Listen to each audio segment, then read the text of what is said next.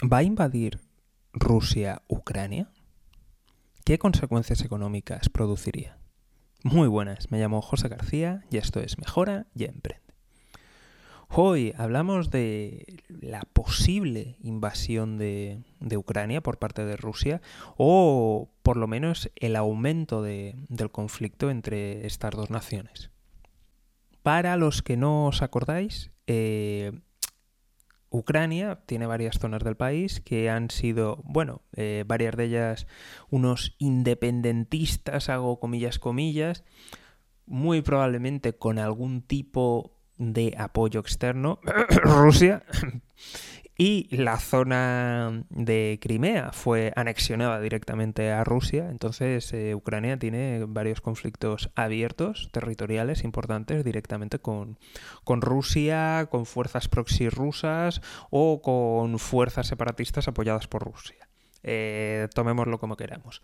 En los últimos días, Rusia ha desplegado 100.000 soldados cerca, rodeando Ucrania, que están apostados en, en la zona de, anexionada de, Crimea, en zonas controladas por los separatistas, en el norte de, la frontera y incluso dentro de Bielorrusia, que tiene frontera con, Ucrania. Entonces, se sospecha, hay temores de que a lo mejor eh, se puede estar preparando una, invasión de, de Ucrania. Esto a lo mejor te suena de otras maniobras militares que ha habido. El problema es que en esas maniobras se movilizaron 40.000 soldados. En estas se, se, estima que se han movilizado más de 100.000 porque en esta los movimientos se han realizado por la noche, intentando que no, dejen tanto rastro y que no dejen tantas pruebas. Entonces se estima que son más de 100.000 y están apostados en diferentes puntos que podrían llevar a, una invasión de prácticamente la, mitad del país de ucraniano. Entonces, esta vez pinta bastante mal y cuáles son las posibles consecuencias. Además de que evidentemente van a ser consecuencias muy malas para, los ciudadanos y residentes de Ucrania. Eh, los principales impactos económicos que vamos a ver son las sanciones. Y es que esta vez va a haber sanciones muy fuertes, muy fuertes por parte de Estados Unidos. De hecho, ha amenazado con sacarles del, del sistema de pagos internacionales, el SWIFT, y es el sistema que utilizan los bancos para a nivel mundial e internacional para hacer los, los pagos y los intercambios comerciales. Eso es algo demoledor para la economía porque prácticamente no existen alternativas y las que hay están muy poco desarrolladas e impiden el, el, comercio. A menos que haya un comercio directo con el país con el que quieres comerciar, lo cual es muy difícil, que, haya intercambios, porque tú al final eh, unas materias primas vienen de un lado, unos productos de otro, o sea, es muy difícil que haya un cruce directo y si esto no ocurre, eh, los intercambios se vuelven tremendamente complicados. Esto es algo que ya ha sufrido Irán y que les produjo un hundimiento total de la economía. Aquí podríamos ver qué ocurre, podría ser un golpe devastador, para la economía rusa, que ya arrastra muchas sanciones.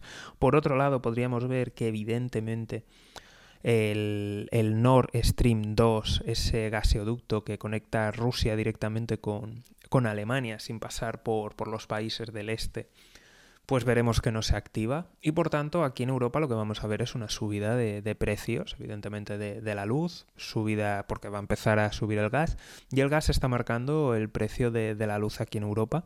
Entonces, creo que, que vamos a tener un invierno movidito porque incluso aunque no termine de, ocurrir, es evidente que, ese gasoducto va a tardar, es evidente que se van a replantear compras de gas y de otras materias primas a Rusia y que seguramente va a haber algunas sanciones aunque no llegue el, conflicto y por tanto vamos a tener subidas de precios y problemas de, abastecimiento aquí en, Europa.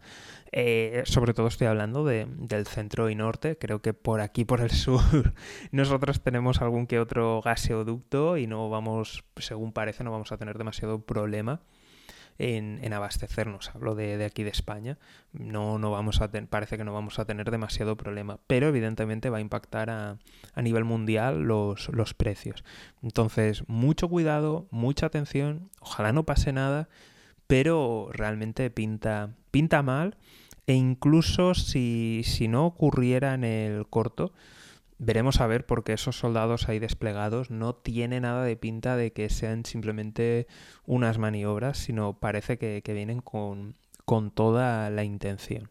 Así que estaremos atentos y como siempre, si quieres enterarte de, de, las últimas noticias, de esas que pasan de refilón en el resto de noticiarios, ya sabes, suscríbete, seguimiento y lo más importante de todo es que te unas a la lista de correo electrónico. Un saludo y toda la suerte del mundo.